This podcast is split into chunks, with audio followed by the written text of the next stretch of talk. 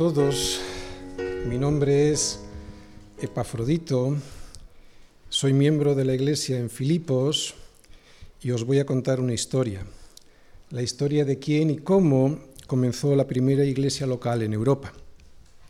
Y lo más importante, también os voy a decir lo que supuso para los miembros de esa iglesia conocer las buenas nuevas del Evangelio de Jesucristo. Así que vamos a estar viendo quién la comenzó, cómo la comenzó y qué supuso, para los miembros de esa iglesia conocer al Señor. ¿Quién la comenzó? Pues la comenzó el Señor a través de Pablo y de un muy pequeño grupo de misioneros, muy pequeño.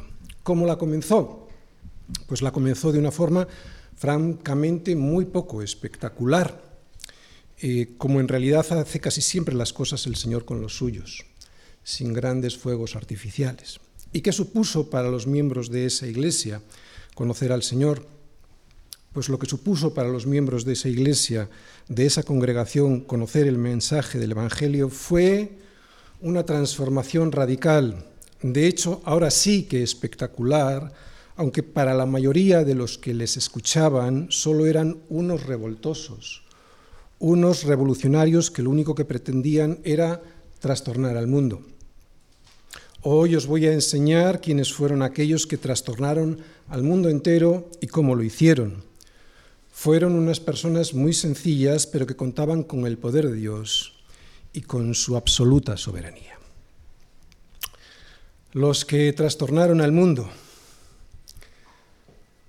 Perplejidad ante la soberanía de Dios, Filipenses 1, versículos del 1 al 2. Pablo y Timoteo, siervos de Jesucristo, a todos los santos en Cristo Jesús que están en Filipos. ¿Y con quién están? Pues están con los obispos y diáconos.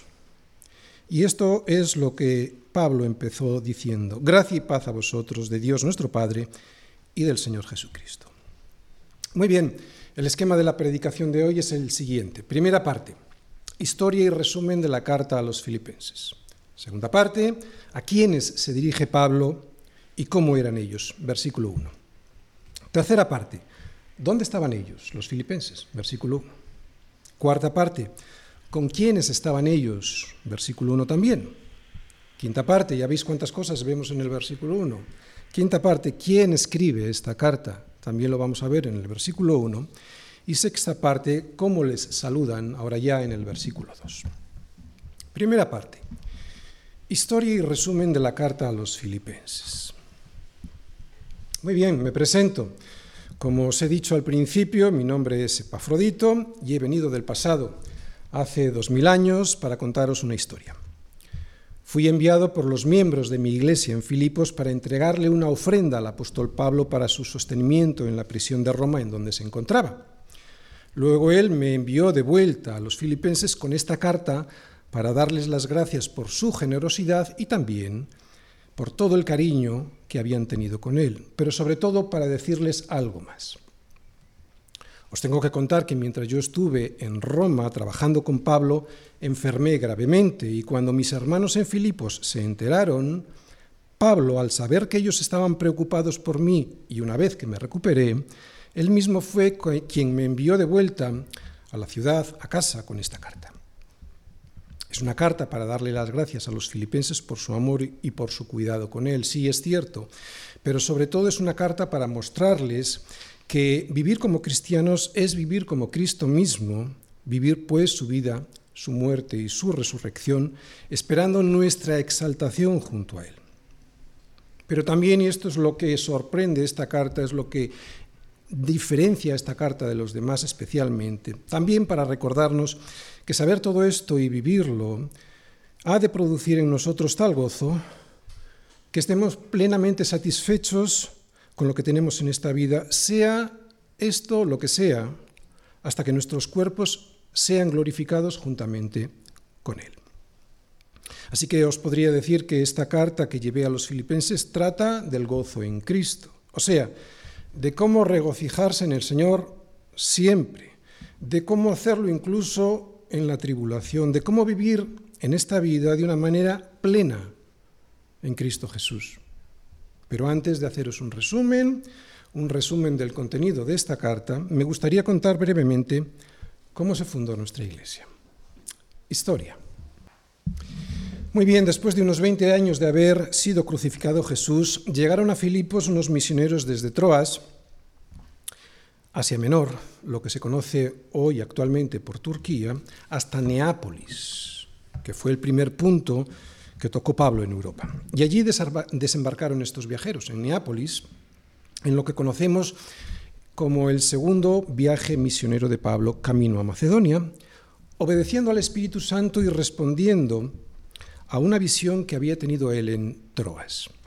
Vamos a ver en el mapa, en un mapa que os voy a poner ahí, este viaje mientras leemos esta historia en Hechos 16, versículos del 6 al 12. Vamos todos a Hechos 16. Y vamos leyendo y al mismo tiempo viendo lo que nos va contando Lucas. Bien, vamos a empezar por el versículo 1 porque desde Jerusalén partieron como misioneros solo dos, Pablo y Silas. Versículo 1. Y después llegó a Derbe, Pablo y Silas y a Listra. Y aquí, allí había cierto discípulo llamado Timoteo, hijo de una mujer judía creyente, pero de padre griego. Y este versículo 1, si os fijáis, lo he puesto yo ahí en el punto 1, que pongo, Pablo lleva consigo a Timoteo. Estamos en Listra, lo veis, ¿verdad? En el mapa. Muy bien, versículo 2, y daban buen testimonio de él, ¿de quién? De Timoteo, los hermanos que estaban en Listra y en Iconio. Listra es donde estaba viviendo Timoteo. Iconio es una ciudad cerquita que está un poquito al norte, si os fijáis. Daban testimonio, buen testimonio de Timoteo, todos los hermanos de la zona. Vamos al versículo 6 que dice, y atravesando Frigia y la provincia de Galacia, y ya estamos en el punto 2 que os señalo en el mapa, y pongo yo ahí en el mapa que el Espíritu Santo les impidió hablar la palabra en toda esa zona entre, entre Galacia, que está a la derecha en verde, y Frigia, que está a la izquierda en amarillo, digo, y atravesando Frigia y la provincia de Galacia, les fue prohibido por el Espíritu Santo hablar la palabra en Asia. Esa zona es Asia, Asia Menor, lo que se conocía antes como Asia Menor. Y cuando llegaron a Misia, intentaron ir a Bitinia, ya estamos en el punto 3, donde yo pongo en el mapa el Espíritu Santo les no les permitió pasar a Bitinia. ¿Veis en morado Bitinia al norte? Ellos querían ir hacia ahí, no tenían intención de pasar al continente europeo. Dice, y cuando llegaron a Misia intentaron ir a Bitinia, pero el Espíritu Santo no se lo permitió y pasando junto a Misia, ¿eh? descendieron, os vais dando cuenta cómo descenden, hasta Troas, que es el punto número 4 que pongo yo ahí. Y escribo, Pablo recibe la misión de viajar a Macedonia, que es lo que vamos a ver ahora. Versículo 9, y se le mostró a Pablo una visión de noche. Un varón macedonio estaba en pie rogándole y diciendo, pasa a Macedonia y ayúdanos. Cuando vio la visión, enseguida procuraron partir para Macedonia, dando por cierto que Dios nos llamaba para que les anunciásemos el Evangelio. Y zarpando, versículo 11, pues desde Troas, ¿veis el punto 5? Perdón, el 4 hacia el 5, Zarpando pues de Troas, vinimos con rumbo directo a Samotracia, que es una islita que está debajo del número 5 que os pongo yo, ¿eh? una islita, y de la islita llegan hasta Neápolis al día siguiente. Versículo 12, y de allí a Filipos, que es una ciudad que está al norte, si os fijáis, cerquita de Neápolis, pero al norte, de allí a Filipos, que es la primera ciudad de la provincia de Macedonia y una colonia, y estuvimos en aquella ciudad algunos días. Muy bien, estos misioneros que llegaron por primera vez a lo que hoy conocemos como el continente, como Europa, para predicar el Evangelio de Jesucristo, eran solo cuatro personas. Empezaron el viaje, como hemos leído en Hechos, solo Pablo y Silas. Un joven Timoteo se unió a ellos en Listra y con toda seguridad Lucas, que fue quien nos acaba de contar esta historia en Hechos, se une a ellos en Troas. Y aquí tenemos la primera enseñanza sin entrar prácticamente a ver los versículos de hoy. Que un pequeño grupo de hombres sin armas y que seguramente pasaron desapercibidos entre el resto de viajeros de la zona, fueron los que trastornaron al mundo entero poniendo en jaque al imperio romano tan solo con un arma, con una espada, con la palabra de Dios, con la predicación del Evangelio de Jesucristo. ¿Y cuál es la enseñanza? Pues que tantas veces nosotros tenemos miedo del qué dirán o miedo de no dar la talla a la hora de presentar el Evangelio, el mensaje, y resulta que nos olvidamos de historias como esta, que consisten única y exclusivamente en rendirnos al poder de Dios y su soberanía. Este pues es el poder de Dios trabajando en sus hijos a través del Espíritu Santo para que la voluntad soberana de Dios se cumpla en el mundo. Lo hemos visto en la historia de Hechos 16 que acabamos de leer. Habían planeado entrar en la provincia de Asia Menor para predicar, pero la soberanía de Dios se lo impidió. Y también intentaron cruzar hacia la provincia de Bitinia, pero el Espíritu Santo no les dejó. Perplejos, ¿verdad? Se debieron quedar ante semejante soberanía de Dios que no entendían, pero a la cual obedecieron. ¿Y cómo les fue prohibido hablar la palabra en Asia? ¿Y en qué consistió la visión de Pablo para no entrar en Bitinia? Lo desconocemos. Pero también nosotros nos debiéramos quedar así. Primero, perplejos ante la soberanía de Dios, pero luego, luego obedientes a ella para no ser un tropiezo al Evangelio y así poder hacer la voluntad de Dios.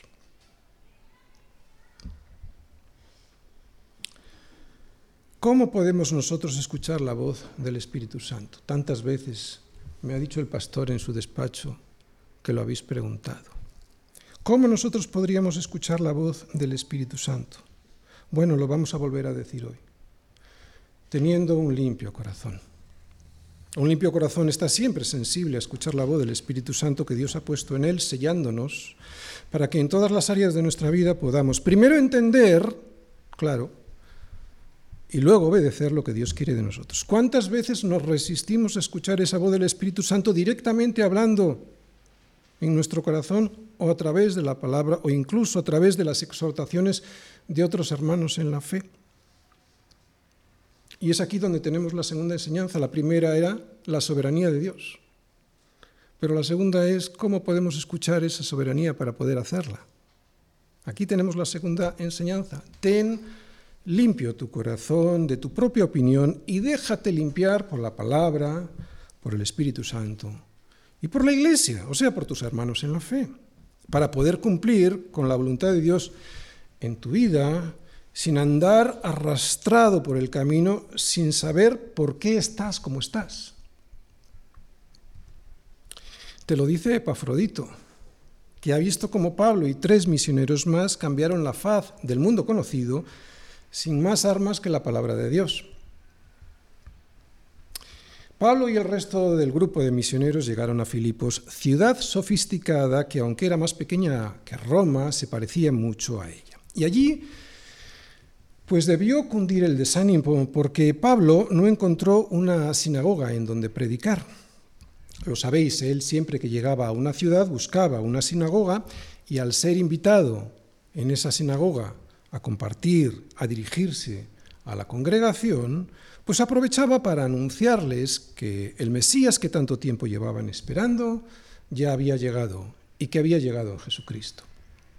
Pero en esta ocasión, fue una gran decepción porque no había ninguna sinagoga, lo que significaba es que no había ni siquiera diez varones judíos que posibilitaran la apertura de una de ellas.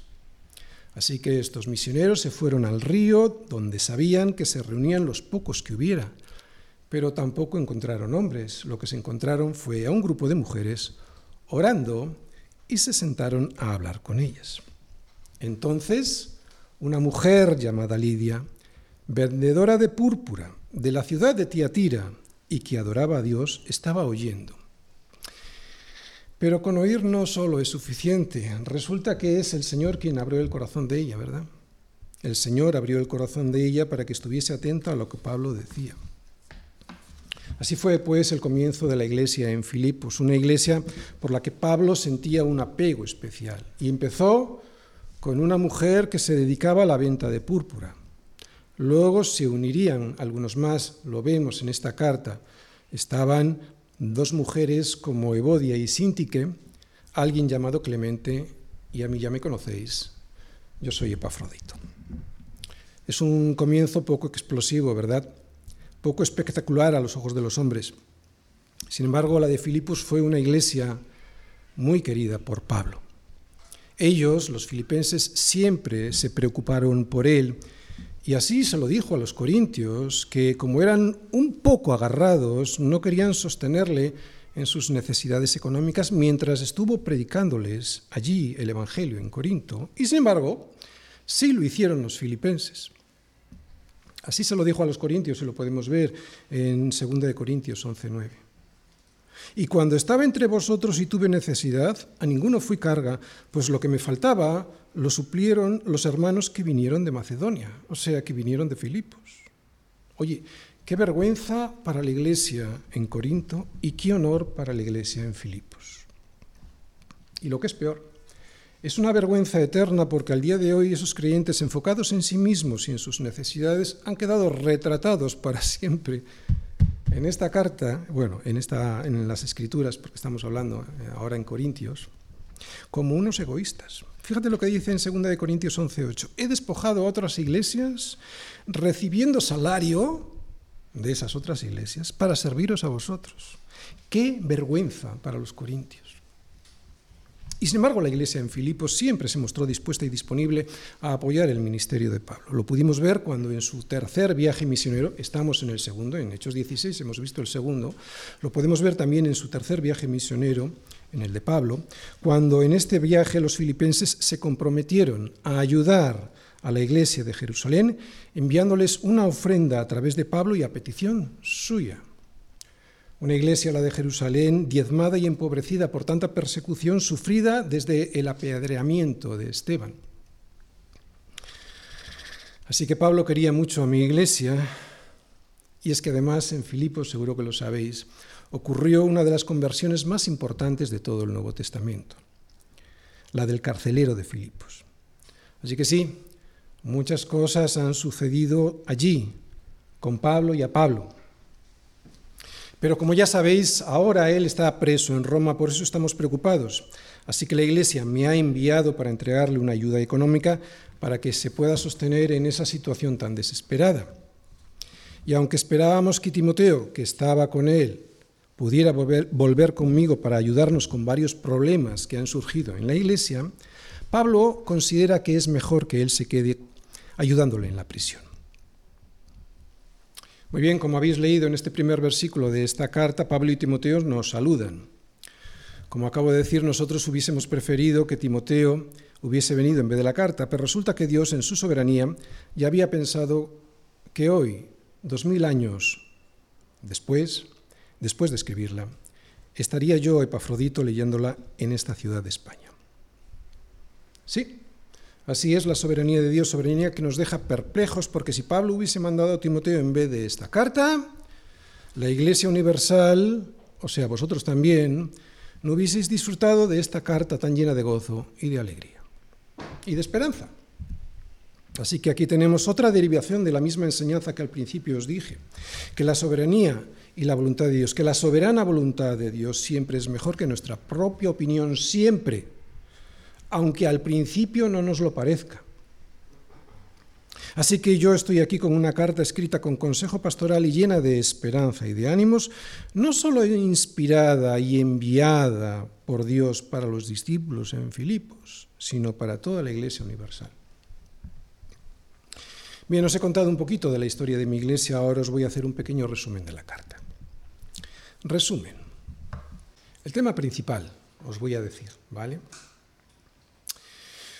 Esta carta tiene alguna advertencia, sí, pero por lo que encima de todo transmite es gozo y alegría. El tema, pues, de esta carta es gozo en Cristo. ¿Cómo regocijarse en el Señor? El gozo y la alegría de la esperanza en la nueva ciudadanía que tenemos en Cristo. Si alguna palabra aparece repetida en esta carta de una o de otra forma, es la palabra gozo, regocijaos y además hacedlo siempre. Y derivado de este tema, el del gozo en el Señor, esta carta nos muestra cómo conseguirlo, porque claro, puede explicar que esto es algo que nosotros tenemos que tener, pero si no nos muestra cómo conseguirlo, poco de poco nos ayuda, ¿verdad? Digo que un tema derivado de este tema, el del gozo en el Señor, en esta carta nos muestra cómo conseguirlo, o sea, esta carta nos muestra también el poder de Dios, el poder del Evangelio.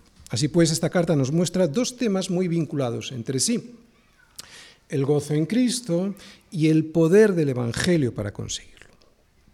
Pablo en esta carta, aunque escribía sobre sí mismo, lo que nos muestra claramente es el poder del Evangelio para transformar al hombre, para transformar no solo al hombre individualmente, sino para transformar a una comunidad de creyentes. Podéis creerme, no hay ninguna diferencia sustancial entre la vida y el corazón de los habitantes de Filipos y de los de la ciudad de Bilbao. No hay ninguna diferencia sustancial entre vuestros corazones y los suyos. El mayor problema que todos tenemos, problema del cual surgen el resto de los problemas, es la falta de paz en el ser humano, evidentemente derivado del pecado, pero es la falta de paz en el ser humano, falta de paz consigo mismo y con el resto. Y esa falta de paz proviene de estar en guerra con Dios. ¿Cómo podemos tener esa paz que tanto anhela el alma y que no, da, no nos damos ni cuenta que la está deseando tener? Solo el poder del Evangelio lo consigue. Y esto es lo que nos va a mostrar Pablo en esta carta. Cómo vencer las circunstancias adversas que nos rodean y cómo poder vivir en armonía los unos con los otros. O sea, y dicho de otra manera, gozo en Cristo a pesar de las circunstancias negativas que podamos tener y la paz unos con otros, derivada de ese gozo en Cristo en el alma de cada uno de nosotros. Y es que la mayor parte de los problemas que tenemos los unos y los otros, los unos entre los otros, surgen de los problemas que tenemos dentro de nosotros mismos.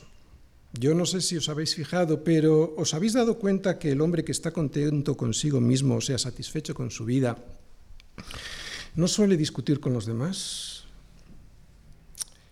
Y al revés, aquel que discute consigo mismo, o sea, que no tiene paz interior, tiende a la polémica permanente con todo el mundo. Aquel que está descontento con cualquier cosa que le ocurre, el que en su interior está siempre en guerra, ese vive amargado y por lo tanto perjudica a todos los que le rodean. Yo sé qué es esto, yo sé lo que es vivir con alguien amargado consigo mismo y lo que es peor sin ningún motivo para ello. Y ver cómo destroza todo su entorno, su familia, su vida y su alma. Y la dificultad radica en tener esa paz interior. Paz que solo se consigue dejando de estar en guerra con Dios, rindiéndose a Él, para inmediatamente después tener la paz que solo Cristo puede dar. Así pues, Pablo nos va a mostrar que el secreto del gozo consiste en vivir reconciliados con Dios para después poder vivir reconciliados con todos. Pablo no solo teoriza, Pablo nos muestra el gozo en Cristo a través de su propia vida.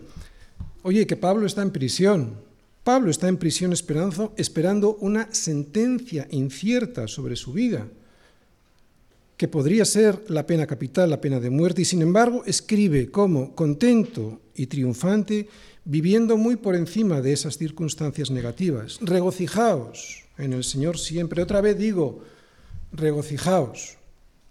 Y sin embargo Pablo no esconde nada en esta carta es tremendamente sincero, lo afronta todo con honestidad. Y se le tiene que decir a Evodia y a Sintique que se reconcilien, se lo dice alto y claro en una carta pública que iba a ser leída a todos los miembros de esa comunidad.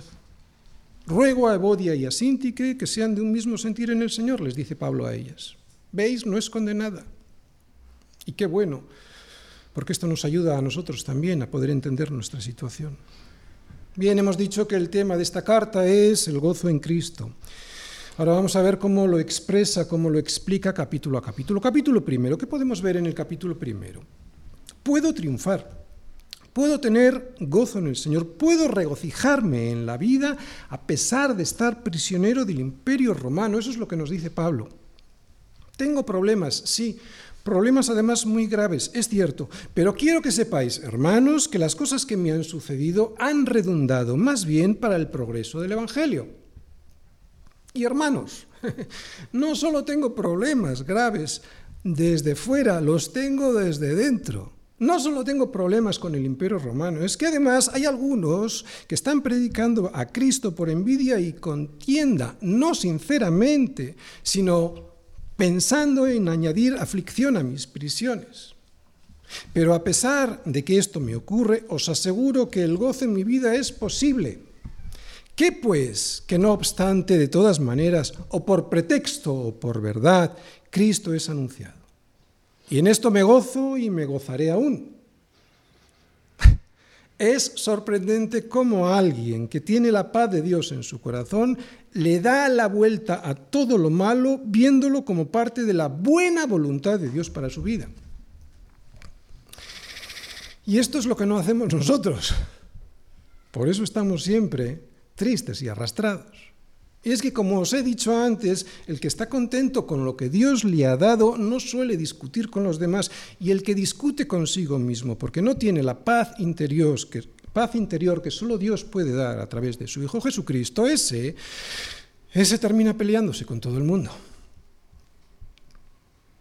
Capítulo 2, ¿qué veremos ahí? Mirad, vi a Pablo en la cárcel y me aseguró a mí y a los filipenses que se puede tener ese gozo a pesar de estar viviendo en un mundo caído, en un mundo caído aun siendo nosotros mismos pecadores. Cristo no promete que cuando aceptamos su vida, su muerte y su resurrección, todo va a cambiar de la noche a la mañana, que ya no tendremos más dolor y tristeza en la vida y que todos levitaremos como ángeles sin tropezar en nada. Él no promete eso. Él nos dice que aún y con todo eso podremos tener el gozo del Señor en nuestra vida. Y en, Filipos me preguntaban cuando yo llegué con esta carta, sí, Epafrodito, pero ¿esto cómo se puede conseguir? Pues fijaros, tenemos un muy buen resumen de ello en el versículo 4 de este capítulo 2. No mirando cada uno por lo suyo propio, sino cada cual también por lo de los otros. O sea, Dos puntos, sirviendo. Mirad, si estáis dormidos y al final de la predicación no recordáis nada de lo que os he dicho, si solo recordáis esta frase yo me voy a dar por satisfecho. Somos salvados para servir. De ahí el problema de la falta de gozo en algunos que dicen que han recibido a Cristo. Servir en la iglesia y a la iglesia es una forma de evangelismo y ya sea trabajando directamente y sosteniéndola económicamente, o si no es así, pues se puede hacer de otra manera, ¿no? Si es que no tengo tiempo y recursos, pero todo, tiene, todo el mundo tiene algo de tiempo y recursos. Siempre hay otra manera. Por eso, cuando sirvamos al otro y no nos sirvamos de él, cuando sirvamos al otro y no nos sirvamos de él, y esto suele ocurrir mucho, especialmente con los nuevos que llegan a la iglesia, ¿verdad? Que no se dan cuenta. Otra vez, cuando sirvamos al otro y no nos sirvamos de él, será cuando haremos todo sin murmuraciones y contiendas, para poder ser irreprensibles y sencillos, hijos de Dios sin mancha en medio de una generación maligna y perversa. Y aquí está el propósito, en medio de la cual podremos ser, resplandecer como luminares en el mundo. Y es que el propósito del servicio en la Iglesia al apartar la vista de nosotros mismos y de nuestros deseos y ponerla en los demás, lo que finalmente pretende es sostener a la Iglesia del Señor para que haga su labor. Su labor. ¿Y cuál es la labor de la Iglesia sino el evangelismo? Tercer capítulo que vamos a ver ahí. Bueno, en este capítulo nos muestra qué otra cosa nos puede arrebatar el gozo en el Señor. ¿Sabéis cuál es? La falsa enseñanza. Los judaizantes eran y son un problema en la iglesia. Nos lo mostró Pablo cuando en la carta a los colosenses vimos los problemas que les traía a nuestra vida el legalismo, el misticismo y el ascetismo. Los falsos maestros siempre te engañan diciéndote que Cristo está muy bien, está muy bien Cristo y todo lo que dice en las Escrituras, pero que necesitamos algo más. En otras palabras, que Cristo no es suficiente, que hay leyes que tenemos que cumplir sí o sí, ritos sin los cuales no seremos buenos cristianos y que tenemos que tratar duramente al cuerpo para dominar el pecado. Pues guardaos de los perros. Es lo que dice Pablo. Dice Pablo en este capítulo 3. Guardaos de los perros, guardaos de los malos obreros, guardaos de los mutiladores del cuerpo. Capítulo 4. En este capítulo lo que vamos a ver es cómo nuestro gozo en Cristo no tiene por qué decaer, sino incluso aumentar cuando en, ocasiones cuando en ocasiones vemos que pasa el tiempo y a pesar de ello, esas situaciones negativas que han llegado a nuestra vida no terminan de desaparecer. O sea, que nuestro gozo no debe depender de ello. Mirad, esto me dijo Pablo cuando llegué a la prisión en Roma. Epafrodito, gracias. Muchas gracias por traerme comida y dinero a la cárcel. Me viene muy bien. Muchas gracias por todo vuestro cuidado y afecto. Pero tengo que deciros una cosa muy importante para que vuestro gozo jamás decaiga. Sé vivir humildemente y sé tener abundancia. En todo y por todo estoy enseñado, así para estar saciado como para tener hambre así para tener abundancia como para padecer necesidad. Epafrodito, ¿y sabes por qué lo tengo todo? Epafrodito, ¿sabes por qué puedo con todo? Porque tengo a Cristo que me fortalece. Él es el centro de todo. Y aunque me falten el resto de las cosas, en Él estoy completo y por lo tanto totalmente satisfecho. Bien, hemos hecho un resumen de lo que nos va a contar Pablo en esta carta y ahora vamos a ver la segunda parte. Segunda parte, ¿a quiénes se dirige Pablo y cómo eran ellos? Pablo y Timoteo, siervos de Jesucristo, ¿a quién se dirige? A todos los santos en Cristo Jesús que están en Filipos con los obispos y diáconos. Muy bien, como os he subrayado, Pablo se dirige a quién? A todos los santos. En esta iglesia conocéis, muy bien qué significa ser santo, ¿no? El pastor, cuando he, estado, hablando antes con él, me ha dicho que en muchas ocasiones lo ha explicado. Entonces vamos simplemente a apuntar por encima su verdadero significado. Primero le vamos a dar, o lo vamos a ver en un sentido negativo. Santo no es alguien que tiene un, un reconocimiento especial por parte de la jerarquía eclesiástica para ser nombrado como tal poniéndolo o en un altar o sobre un pedestal. Santo es un pecador que ha aceptado el sacrificio de Cristo en la cruz del Calvario y que ha sido lo ha aceptado y que ha sido apartado por Dios para un nuevo propósito, propósito muy distinto y diferente al que pensaba que tenía. De hecho, el mismo Pablo, aun siendo apóstol, no se pone por encima de los filipenses en un pedestal, llama a todos santos, porque todos ellos fueron llamados por Dios para un propósito santo, limpio y apartado del resto. O sea, santo es un pecador que ha sido redimido por medio de la sangre derramada por Cristo y que ha sido apartado por Dios para un nuevo propósito, distinto y diferente al que pensaba que tenía. Si hay alguien que quiere saber en esta iglesia si es santo, solo de preguntarse si ha aceptado el sacrificio vicario de Cristo en la cruz por él y, y si después de todo eso ha cortado con su vida anterior separándose del sistema de valores que impera en este mundo caído. Llegamos a ser santos cuando Dios nos ha apartado para un nuevo propósito y nosotros cumplimos con ese llamado. Lo voy a volver a decir porque el orden de esta frase tiene importancia, es una importancia capital. Llegamos a ser santos cuando Dios Primer punto, nos ha apartado para un nuevo propósito y nosotros, en respuesta, cumplimos con ese llamado. No es que somos santos si lo cumplimos, sino que cuando lo cumplimos es cuando sabemos que somos santos. Porque la salvación no es por obras para que nadie se gloríe. Porque Dios es soberano él nos escogió en Él, en Cristo, antes de la fundación del mundo. ¿Para qué? Para que fuésemos santos y sin mancha delante de Él. Así que si hemos sido escogidos por Dios, oye, ¿vamos a ser santos? Sí o sí, porque Dios es el que hace en vosotros, el que produce en vosotros así el querer como el hacer por su buena voluntad. Ahora bien, sabemos que hemos sido escogidos por Dios en Cristo para ser santos. ¿Cuándo? Cuando nos separamos efectivamente de este mundo caído y de su sistema de valores. O sea, no cuando nos separamos físicamente de los demás metiéndonos en un convento como hacen los frailes, no, sino cuando no tenemos comunión con los incrédulos. Y digo comunión, porque tenemos que estar junto a ellos muchas veces, entre otras cosas porque tenemos un mensaje que transmitir. ¿Cuándo? ¿Cuándo somos eh, santos? ¿Cuándo nos separamos para Dios?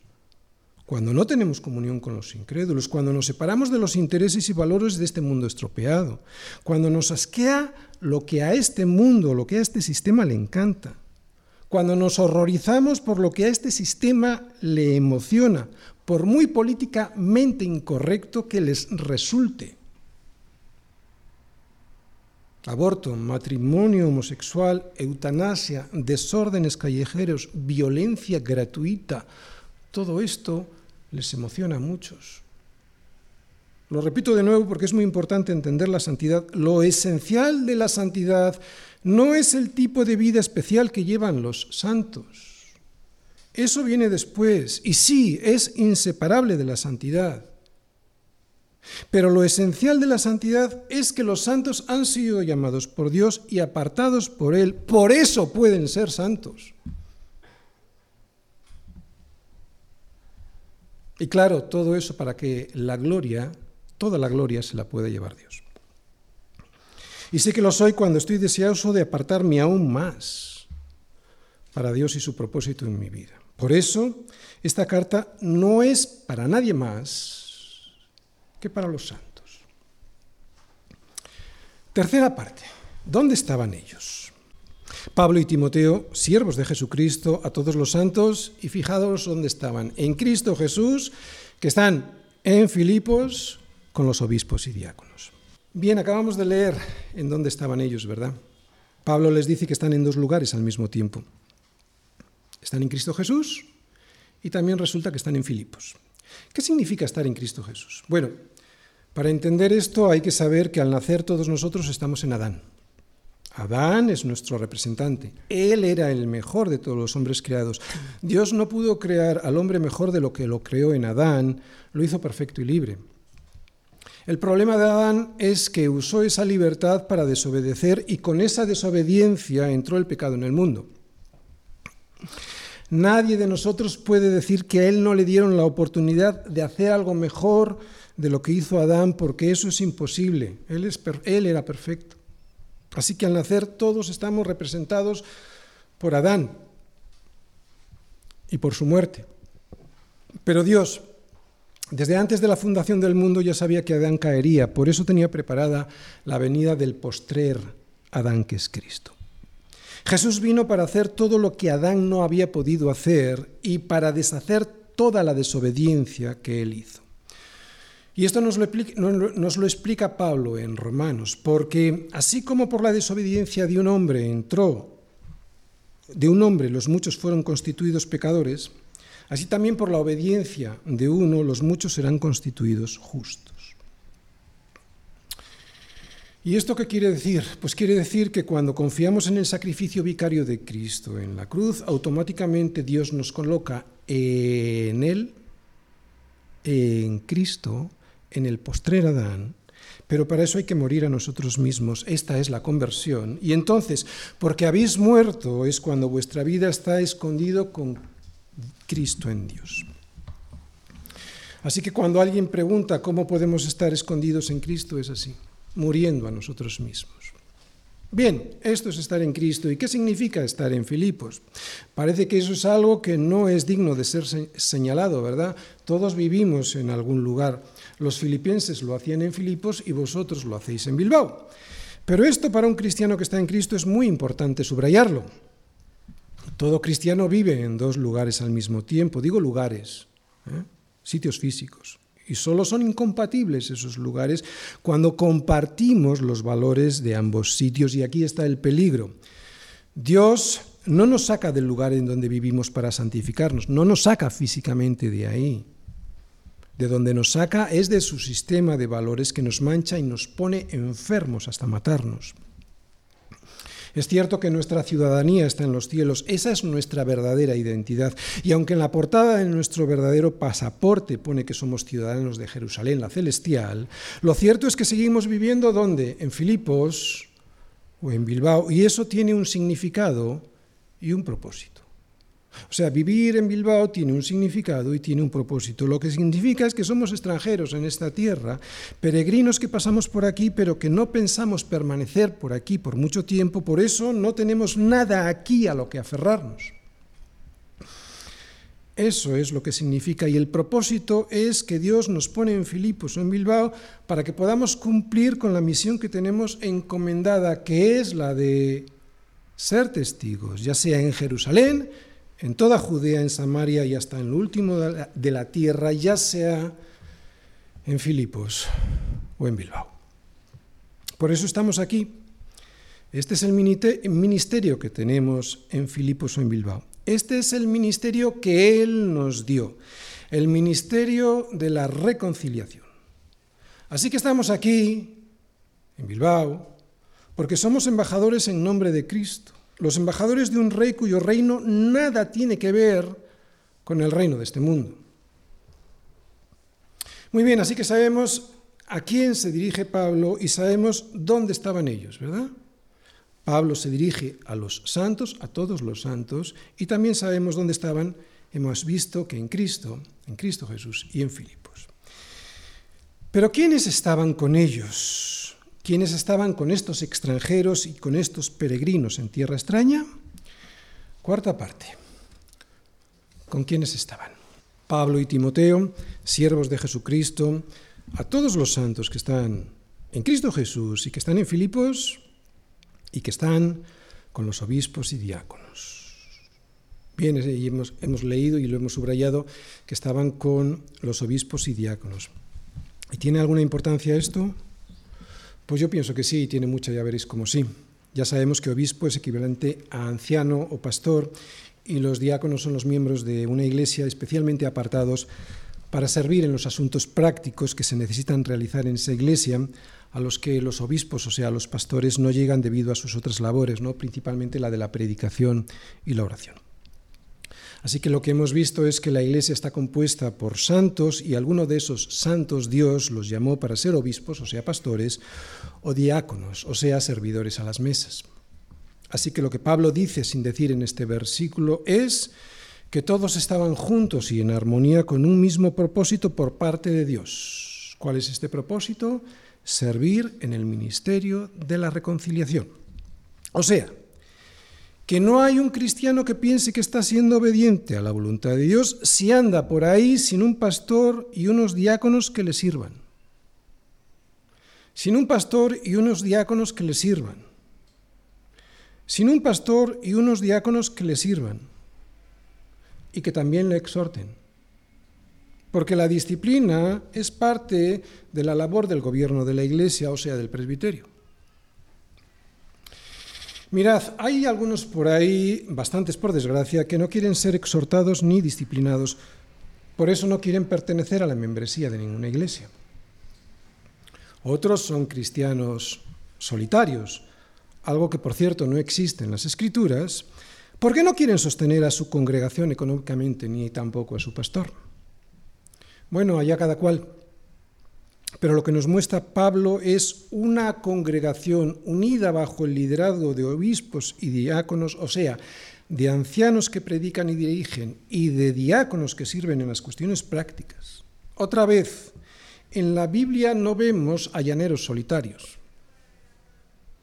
Y si alguien está por ahí siendo un llanero solitario, tiene que hacérselo mirar porque no es como Pablo dice que ha de ser la iglesia. Estaban con sus obispos y con sus diáconos. Quinta parte. ¿Quién escribe? Pablo y Timoteo, siervos de Jesucristo, a todos los santos en Cristo Jesús que están en Filipos, con los obispos y diáconos. Lo he subrayado. Bueno, aunque quien escribe es Pablo, aunque en el encabezado aparezca Timoteo. Y está Timoteo porque él estaba muy involucrado en la iglesia en Filipos. En este momento estaba en Roma. Pero se dirige Pablo en compañía de Timoteo, porque lo que he dicho, Pablo estaba muy involucrado en la iglesia en Filipos. Timoteo, lo hemos visto, eh, visto en Hechos 16, ya siendo muy joven, había participado en su establecimiento, en el establecimiento de la iglesia, y tenía un muy buen testimonio de los miembros de su congregación y le querían, y por eso deseaban volverle a tener en Filipos. Aunque Pablo lo veremos en la carta, se lo va a quedar algo más de tiempo con él porque lo necesitaba en Roma. Y vemos algo más, Pablo se define a él y a Timoteo como siervos de Jesucristo, lo que quiere decir esclavo, esto es lo que significa en el original. Todos los cristianos debemos ser esclavos de Jesucristo. Lo que esto significa es morir a nuestros deseos, opiniones. Mucha gente sale de la iglesia porque descubre que no quiere ser esclavo de Jesucristo, o sea, que quiere estar Él en sus propios deseos y opiniones. Otra vez, todos los cristianos debemos ser esclavos de Jesucristo, lo que significa es morir a nuestros deseos y opiniones para que sea Él quien al servirle a Él nos pueda hacer libres de nuestros deseos engañosos y de nuestras equivocadas opiniones que siempre nos llevan al abismo. Versículo 2. Gracia y paz a vosotros, de Dios nuestro Padre y del Señor Jesucristo. Pues Pablo les saluda con dos palabras, gracia y paz. Y qué hermoso saludo cuando entiendes qué significa la gracia y la paz de Dios. Gracia. Gracia es una de las cosas más maravillosas que se le pueden desear a un cristiano. Y aunque es difícil definirla, se dice de la gracia que es el favor inmerecido que Dios nos regala. ¿Y a quién le regala Dios semejante favor? ¿A todos? No. A una clase especial de personas indignas de recibirlo, a los que Dios escogió desde antes de la fundación del mundo. Mirad, algo que no debemos olvidar nunca y de lo cual nos viene y nos produce gozo es lo siguiente. Un cristiano verdadero siempre está bajo la gracia de Dios, bajo su, bajo su favor, bajo su mirada atenta. Le ocurra lo que le ocurra. La gracia es el amor de Dios depositado sobre los pecadores que se manifiesta fundamentalmente en el perdón de sus pecados y en su justificación gracias al sacrificio de Cristo en la cruz. Gracia y paz. La paz viene justo después de recibir la gracia y se manifiesta en mi vida en la seguridad de haber sido perdonado de mi rebelión contra Dios. Esta seguridad da una paz que sobrepasa todo entendimiento. La gracia y la paz verdaderas siempre vienen de Dios por medio de la aceptación del sacrificio del Señor Jesucristo y aparece en mi vida como resultado de la salvación de mi alma. Otra frase importante. No hay paz en el hombre sin la gracia de Dios. Termino. Durante los próximos meses vamos a estar estudiando esta carta enviada por aquellos de los que un día se dijo gritando, estos que trastornan el mundo entero también han venido acá. Y decían a Tesalónica, porque habían salido de, habían salido de, Filipos. Y uno de los que trastornó todo aquel mundo fui yo, Epafrodito. Vamos a estar estudiando esta carta que es una carta muy práctica llena de cariño hacia los filipenses y aparentemente por esto poco teológica, pero nada más lejos de la realidad. Porque en esta carta nos haremos muchas preguntas doctrinales y yo confío que encontremos la respuesta sobre qué es la vida, qué es la muerte, qué pasó en la encarnación, por qué somos justificados por la fe sola. También hablaremos de la resurrección y lo que significa ser glorificados y cómo es la verdadera oración. En esta carta encontraremos la, voz y el poder de Dios para no solo evitar caer al borde del camino, no solo sostenernos en las dificultades, no solo mantenernos firmes y despiertos ante las asechanzas del diablo, sino para que a pesar de todo eso podamos vencer y tener el indescriptible gozo de aquel que ha sido salvado por Dios mismo. ¿Y cómo lo hace Dios? Pues os lo ha dicho Pablo en el versículo 1. Este es el secreto, que sois santos y que estáis en Cristo.